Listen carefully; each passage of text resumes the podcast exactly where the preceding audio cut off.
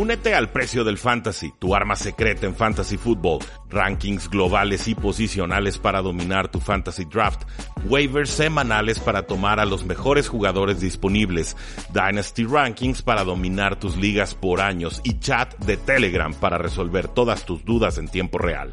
Visita stam.store diagonal precio NFL o da clic al link en este episodio para suscribirte.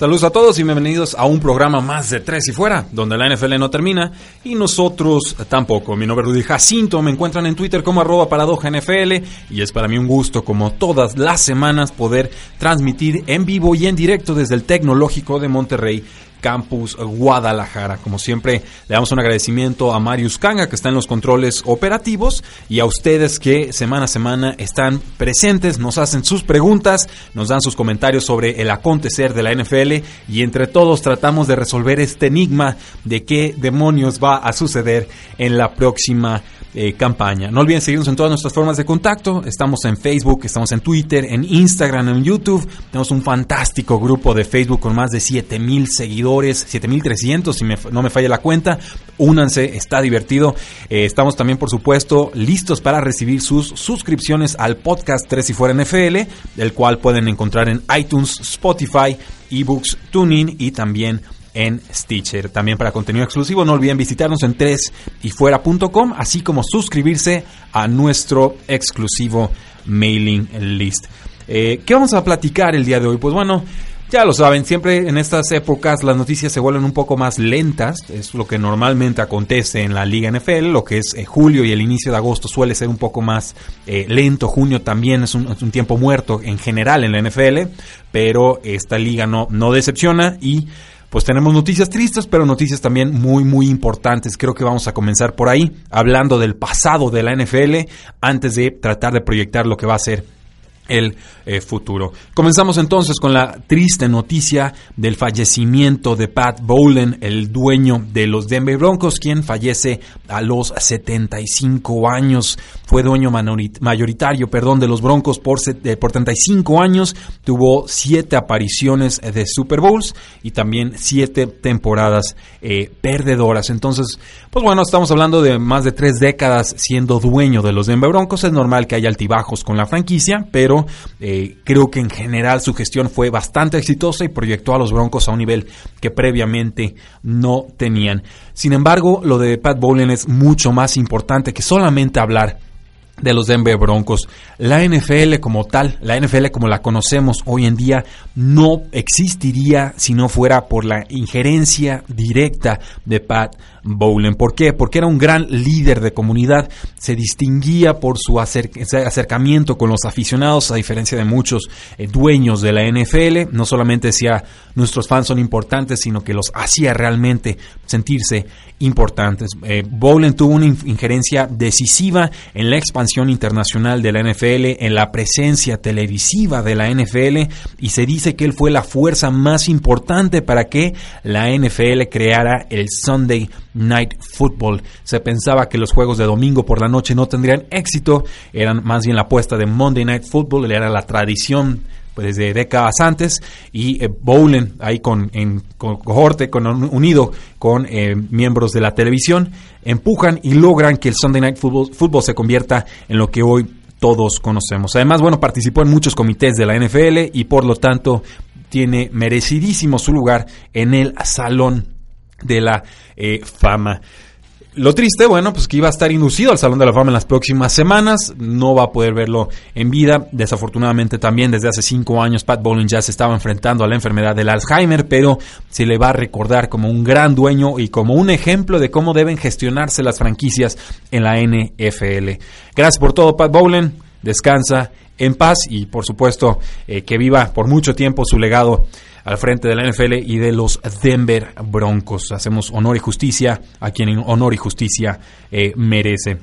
También una noticia importante, resulta que no han comenzado los partidos de la NFL, pero ya hay duelos entre las franquicias y resulta que pues que los Houston Texans se quieren parecer aún más a los Patriotas de Nueva Inglaterra, como si no tuvieran ya muchas piezas salidas de aquella franquicia bostoniana, y ahora los Patriotas de Nueva Inglaterra habían decidido presentar una demanda ante la NFL porque los Houston Texans se querían llevar a su director de player personnel, Nick Caserio. Es una ficha clave, un personaje importante al frente de los Patriotas de Nueva Inglaterra. Obviamente los Houston Texans ya habían despedido a su general manager y yo creo que por la relación que existía entre el head coach Bill O'Brien y Nick Caserio desde incluso la década pasada, él era la apuesta de los Houston Texans. Obviamente a los Patriotas de Nueva Inglaterra no les cae en gracia que les estén tratando de pues no sé si robar, pero sí llevarse a un directivo de mucha importancia. Y entonces los Patriotas presentan la queja ante la NFL y tendrían entonces los Houston Texans que eh, pagar alguna clase de selección de draft si es que pretenden llevarse a este directivo. Los Texans habían solicitado una entrevista con Caserio para su vacante de General Manager por segundo año consecutivo. Los Pats se habían negado en 2018, lo volvieron a hacer en 2019 y pues ahora sí que los Patriotas no, no les interesa perder a Caserio y su contrato va hasta el 2020 y pareciera que los Patriotas van a tratar de forzar para que Nick Caserio lo cumpla a cabalidad. Ahora, esto es un asunto extraño. ¿Por qué? Porque si en el 2018 directamente los Patriotas dicen no puedes entrevistarlo y ahí murió el tema, aquí no. Aquí los Patriotas tuvieron que presentar una queja ante la NFL, lo cual me hace pensar que Nick Caserio sí estaba considerando seriamente irse a ser el general manager de los Houston Texans. O sea, en el 2018 quizás no le interesaba, simplemente le dice a la franquicia no, no procedo, los Patriotas no me están dejando y ya. Pero aquí los Patriotas tuvieron que tomar un segundo paso que no tomaron la temporada anterior entonces yo ahí sí puedo ver un ligero distanciamiento entre Nick Caserio y Bill Belichick y el resto de la franquicia. Se había pensado en algún momento que los Texans y los Patriotas podían llegar a un acuerdo, lo cual implica alguna selección de draft, pero parece que en estos momentos ya Nick Caserio no sería opción para los Houston Texans y que buscarían eh, llenar esa vacante de general manager con otras opciones. También tomo en cuenta que los Jets eh, de Nueva York firmaron a Joe Douglas como su general manager eh, días después de que los Houston Texans despidieron a su general manager. Es decir, creo que se apresuraron para que los Houston Texans no les ganaran la partida y se llevaran a este muy buen directivo de las Águilas de Filadelfia. Dicho esto, yo no sé qué demonios van a hacer los Houston Texans con esa posición. Es una posición muy volátil la general manager de los Texans. Han tenido eh, dos directivos en los últimos dos años y ninguno parece sobrevivir a los impulsos emocionales de Bill O'Brien. Se sospecha que con este último general manager simplemente no había química, que habían visiones distintas. Lo despiden y, pues bueno, simplemente eh, creo que aquí tenemos un, un problema con los Texans. Veremos qué es lo que sucede o qué es lo que procede. Por lo pronto, Nick Caserio parece no estaría llegando con los eh, Tejanos. Eh, otra noticia de suma importancia, el head coach de los Kansas City Chiefs, Andy Reid, habló el jueves pasado y se negó a hablar sobre la situación del receptor Tyreek Hill. Recordarán aquel que estaba acusado por eh, abuso infantil, por golpear a su hijo, por romperle el brazo a golpes y por amenazar a la madre de su hijo. Dice eh, Andy Reid, y cito, la última vez que abrí mi boca, le metí el pie, como diciendo, me, me tropecé o simplemente metí la pata. Sí, sí, Rosita, y, no es mentira, o sea, sí, la última vez que habló de Tyreek Hill no le fue nada bien, pero no es una excusa válida, dice el reporte, y yo estoy completamente de acuerdo. Entonces, eso es, eh, es extraño, ciertamente eh, vamos, si eres el head coach de la franquicia y te dicen, habla del jugador polémico que está acosando furor y, te niegas a hacerlo, a, mí sí me quedas a deber. Yo creo que si eres el, líder de la franquicia y sobre todo si te aceptaste contratar o seleccionar en el draft a un jugador que era sumamente polémico y que no está ni siquiera en el draft board de muchos equipos de la NFL, pues tienes la obligación de dar la cara y decir, esto es lo que hizo, esto no lo que hizo, esto es lo que sabemos, esto no lo, que no sabemos, o estas son las posibles líneas de acción, dependiendo de cómo se vaya resolviendo su caso. Por el momento parece que Tree Hill ya no estaría siendo investigado por la ley, pero ya sabemos que la NFL tiene un sistema paralelo de justicia y que a Roger Godel no le gusta que los jugadores salgan en los medios por situaciones tan polémicas. Mi teoría en estos momentos, mi apuesta es que Trey Hill se estará enfrentando a una suspensión de 6 a 8 partidos pero que su puesto en el roster de los Kansas City Chiefs no peligra por el momento. De ahí hablar que si Terry Hills tendría una renovación con la franquicia o no, yo creo que ya es muy muy osado. Creo que los Kansas City Chiefs harían bien en simplemente dejar que el contrato de Terry Hill expire que cumpla este, este año y ya conforme pues estén funcionando los medios y simplemente conforme rinde el jugador, pues ya podríamos considerar una extensión o no.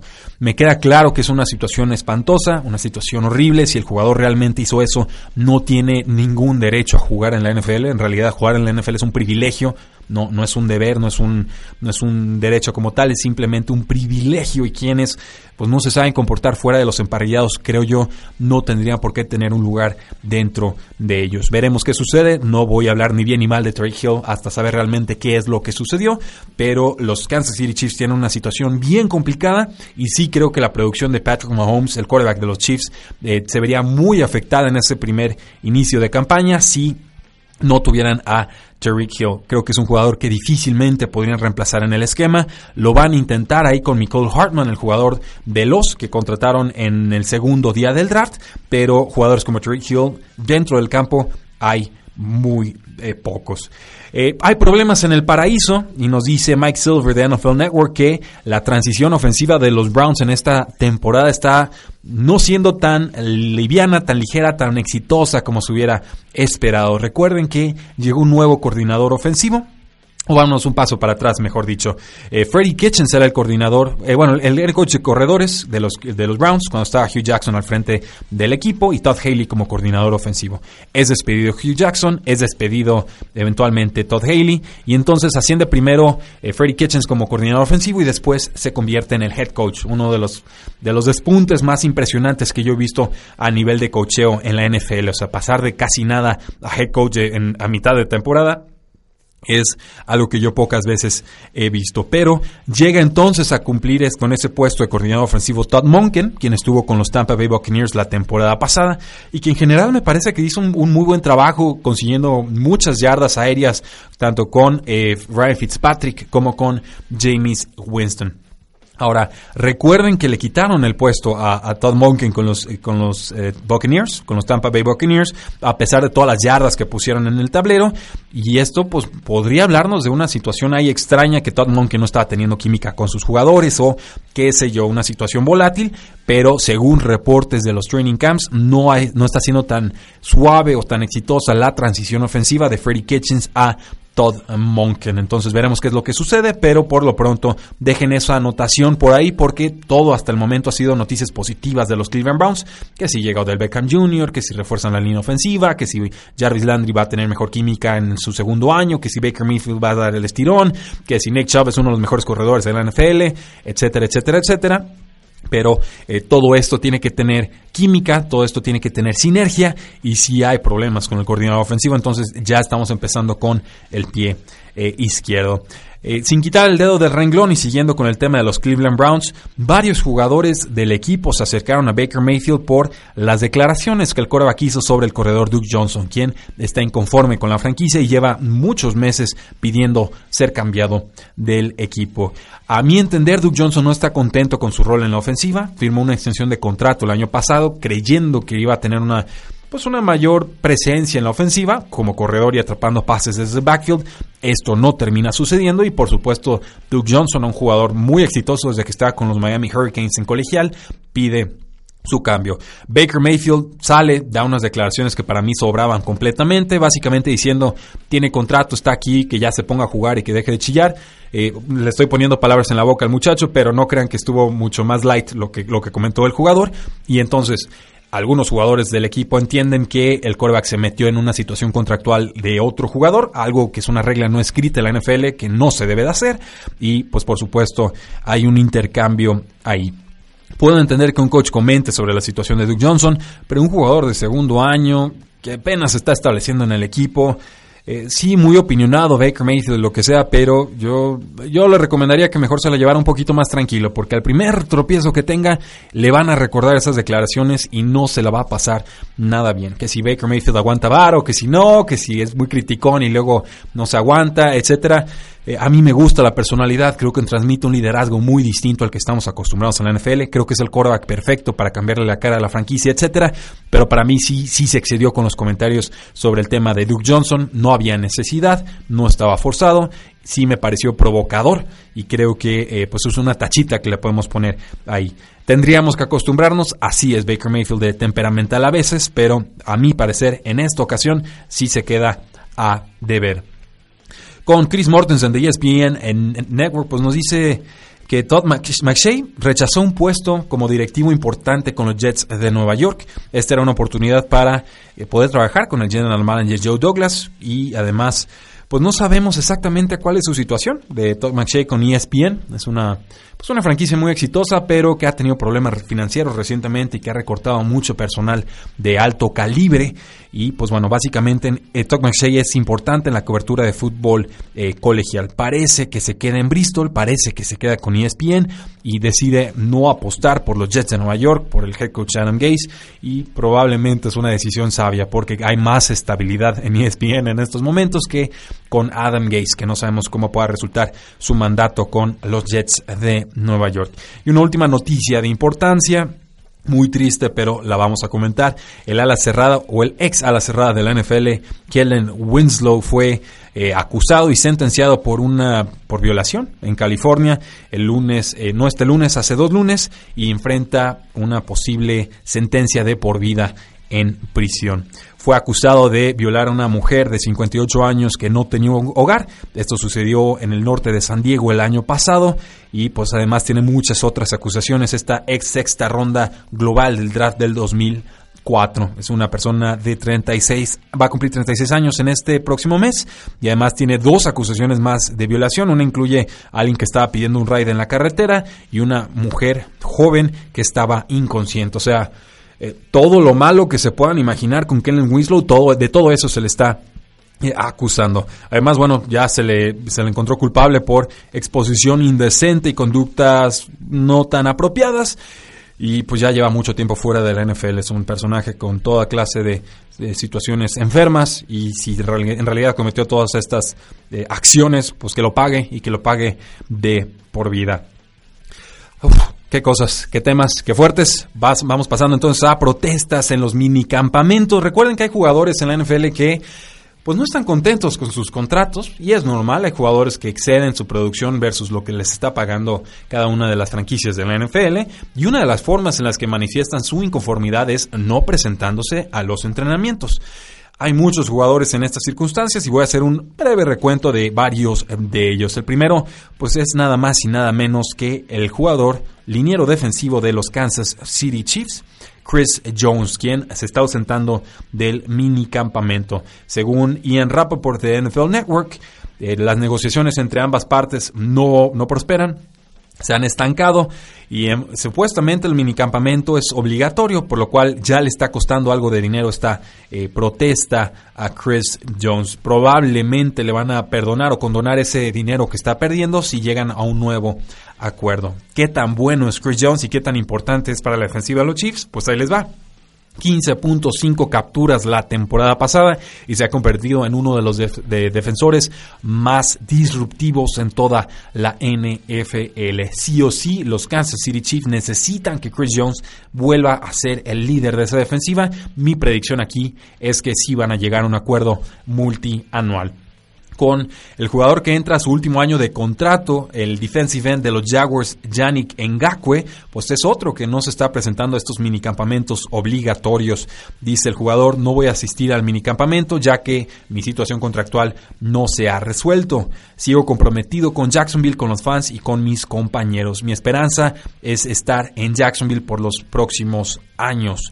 Este, y se Rosita, este jugador, tercera ronda del 2016, obviamente se está exponiendo a multas por el hecho de no presentarse a los entrenamientos, pero eh, aunque no es un jugador del calibre de Chris Jones, sí es una pieza importantísima también de esa defensiva. Ngaku ha tenido por lo menos 8 capturas en sus últimas 3 temporadas, tiene apenas 24 años, por lo cual eh, pues está en una edad privilegiada para realmente exigir un contrato de importancia. Mi predicción es que también llegaría un acuerdo a largo plazo con los Jacksonville Jaguars.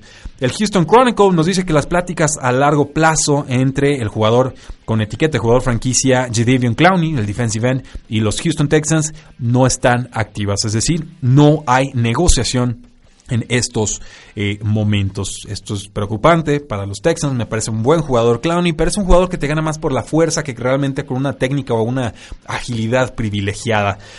Eh, Aquí mi predicción es que no van a llegar a un acuerdo, que Clowney se va a tener que conformar, que va a tener que jugar con la etiqueta de jugador franquicia en esta temporada y que entonces ya lo veríamos con otro equipo la próxima campaña. Dos etiquetas de jugador franquicias parecen muy onerosas para los Texans, pero eh, creo que por lo pronto le tiene miedo la franquicia a las lesiones que ha tenido Jadavion Clowney y por eso no le quieren dar dinero a largo plazo.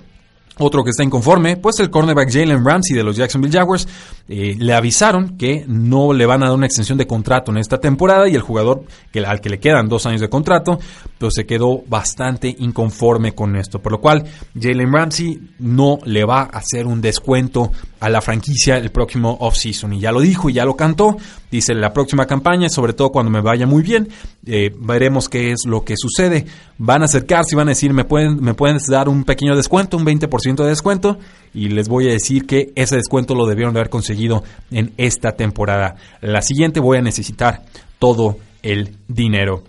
¿Qué contrato trataría de superar este excelente cornerback Jalen Ramsey, que es tan hablador como talentoso? Pues trataría de superar el, contrato que firmó Xavier Howard con los Miami Dolphins, que es de 5 años y 76.5 millones de dólares. Creo que lo va a superar, creo que se lo va a merecer. Y por cómo se dio esta negociación, que prácticamente no fue una negociación, creo que hay una seria posibilidad de que pueda estar jugando Jalen Ramsey con otra franquicia en los próximos dos años. Y Darius Slay, el jugador de los Detroit Lions, es otro que no se está presentando a los entrenamientos de la franquicia. Está inconforme con su contrato, que lo tiene eh, cautivo con el equipo hasta el 2020. Y dice, voy a estar ahí en entrenamientos, lo veremos, el tiempo lo dirá. ¿Cuál es el riesgo para Slay? Pues eh, multas de hasta 40 mil dólares por día, por, por día que es ausente de los entrenamientos. Claro que Slay quiere una mejora contractual, es un buen jugador, tiene 28 años, pero pues vamos, no, no sabemos realmente si le estarían pagando por producción futura o por lo que ha sido de importante el jugador en la franquicia. Y recuerden, para ser exitoso en la NFL tienes que estar pagando por producción futura y no por producción eh, pasada. Eh, parece, se me parece que no va a recibir una extensión de contrato, que se va a tener que conformar y que va a tener que agotar ese contrato que tiene actualmente con los Detroit Lions, enfrentándose entonces a la agencia libre por ahí de su año o de edad, cuando tenga los 30 años. Otro jugador que está en las mismas, pues el nose tackle de los Lions, Damon Harrison, quien también se está ausentando del mini campamento obligatorio. No es ninguna sorpresa, se ha saltado todas las actividades de off-season. Y este Ron Stuffer, este jugador excelente deteniendo la corrida, eh, va a estar cobrando alrededor de 16 millones de dólares en sus últimos dos años de eh, contrato. Yo a él creo que sí convendría retenerlo, creo que todavía le queda producción futura. Y pues veremos si los Lions o no están por la labor de ofrecerle ese dinero. En otras noticias defensivas, según Barry Jackson del Miami Herald, los Delfines quieren cambiar al excelente pero veterano safety Rashad Jones, un jugador que también se ha ausentado de OTAs. Notarán que esa es la, la tónica del programa del día de hoy pero que ya se reportó para los minicampamentos obligatorios. Un jugador de 31 años que va a costar alrededor de 17 millones de dólares en, espacio salarial este, esta temporada, pues es obvio que los Dolphins, un equipo que está en reconstrucción, quiera o pretenda deshacerse de ese contrato. Había indicado el equipo que sí lo querían mantener, me, extrañaba el asunto, es un gran jugador, pero a los 31 años pues no, parece eh, maridar con las intenciones en estos momentos de los Delfines y ahora sí trasciende la noticia de que el jugador está a la venta con los Denver Broncos. Nos dice eh, Mike Kliss del NBC Denver que los Broncos mejoraron el contrato del cornerback Chris Harris, quien estará cobrando 12 millones de dólares y es una mejora significativa de los 9 millones que iba a estar cobrando en esta eh, campaña. El jugador estaba inconforme, los Broncos intentaron cambiarlo,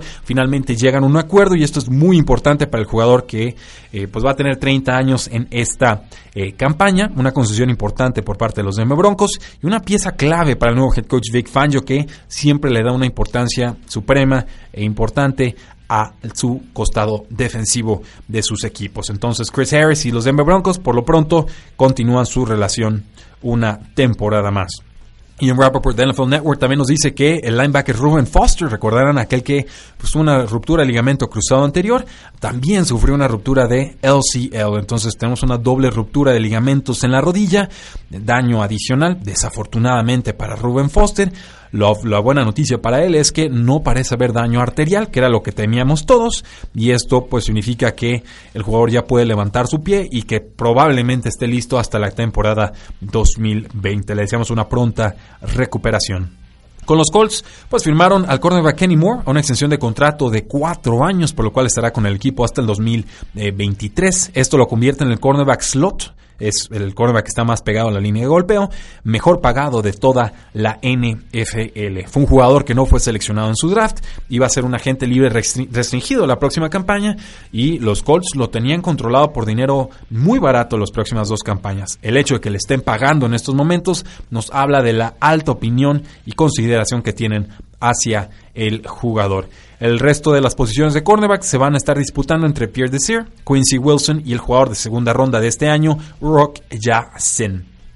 Con las Águilas de Filadelfia, el safety Malcolm Jenkins ya se reportó al minicampamento obligatorio, otro que estaba inconforme con su contrato.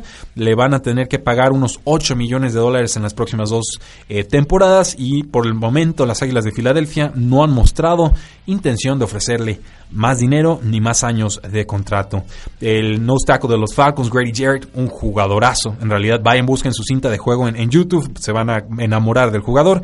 Él sí se reportó a minicampamento, él tiene una etiqueta de jugador franquicia disponible en estos momentos de 15.2 millones de dólares, pero no había participado en entrenamientos hasta este eh, momento. Tiene sí o sí que firmar un contrato a largo plazo con los Atlanta Falcons otros jugadores de los Falcons que están en protesta, pues, ¿qué tal el receptor Julio Jones, el linebacker Dion Jones y el defensive end Big Beasley?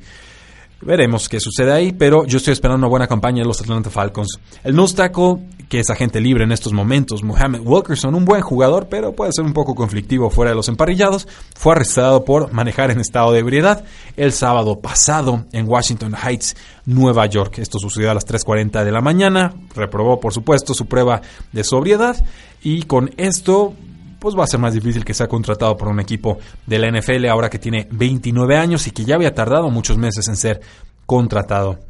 Con los Seahawks, pues van a presentar una demanda, o más bien ya presentaron demanda contra el exjugador de Malik McDowell de ellos, segunda ronda de hace algunos años. Quieren recuperar 800 mil dólares en dinero que le dieron eh, por bono por firmar. Fue un jugador que tuvo un caso muy extraño. McDowell pues le habían ordenado regresar ese dinero porque nunca pudo participar con el equipo, no apeló la decisión, ni siquiera la, cuestionó de ninguna manera, simplemente no respondió y esta ex selección número 35 en el draft del 2017 tuvo un accidente en un ATV, eh, un, accidente que lo dejó con una severa lesión de cabeza en un vehículo motorizado. Tiene 23 años. McDowell dijo al mayo, que fue en febrero, marzo pasado, que quería presentarse a la NFL y continuar con su carrera. Ya se presentó con los vaqueros de Dallas, pero lo curioso aquí es que pues, los Seahawks dicen: no jugaste para nosotros, no te presentaste, no apelaste, échame la lana de regreso, si no, pues te va a ir peor. Veremos qué sucede ahí. Con los Rams, el cornerback Troy Hill, pues firmó una extensión de contrato, o más bien firmó con los, con los Rams por dos años y 5.25 millones de dólares. Puede ganar 3 millones adicionales a través de incentivos y va a ser un jugador eh, restringido un agente libre restringido al nivel de 2 millones de dólares en esta temporada. Finalmente deciden darle ese nuevo contrato los Rams. Ha sido un jugador útil a la defensiva, pero en general es un suplente que apoya sobre todo en equipos especiales. Con los 49ers, el cornerback Jason Verrett, el exjugador de los eh, San Diego Chargers, que después fueron Los Ángeles Chargers, eh, pues bueno, ya está pensando en un regreso a los emparrillados lleva 11 meses fuera de del campo por una ruptura de tendón de Aquiles. A mí Jason Verrett me parece un jugador muy talentoso, pero desafortunadamente ha tenido toda clase de lesiones eh, de para abajo, o sea, lesiones que le roban explosividad. Dice que siente que va a regresar bien en esta campaña y que va a sorprender a la NFL. Espero que así sea.